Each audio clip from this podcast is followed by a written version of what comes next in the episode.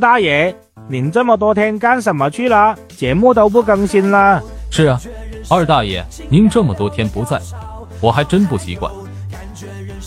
这不嘛，准备节目改版的事儿，基本呢这就恢复更新了。改版，对，要不这几天我也合计，不改版呢，你们几个我解释不了啊。那您想怎么改，二大爷？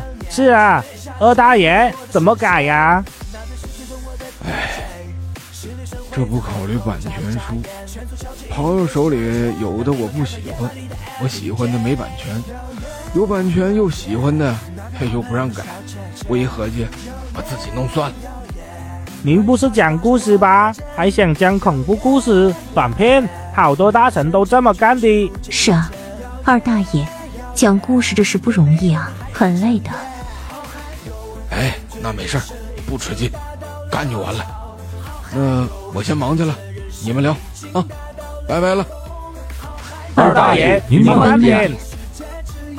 哎哎，得嘞得嘞，你们聊着，我走了。我刚才看了一下，这十几天二大爷没少补刀啊。你们永远不懂，男人最痛的是想做一件事却找不到路。但是看二大爷这尖头子，路子肯定没问题，铁的啊！这话说的倒是没问题。鬼故事哪家强，人人都是短片王。短片王都一样，先讲帅后讲房，讲了凶宅，学校上有点粉丝上投稿，你敢说我敢讲，官方大大给流量。这孩子口条行啊！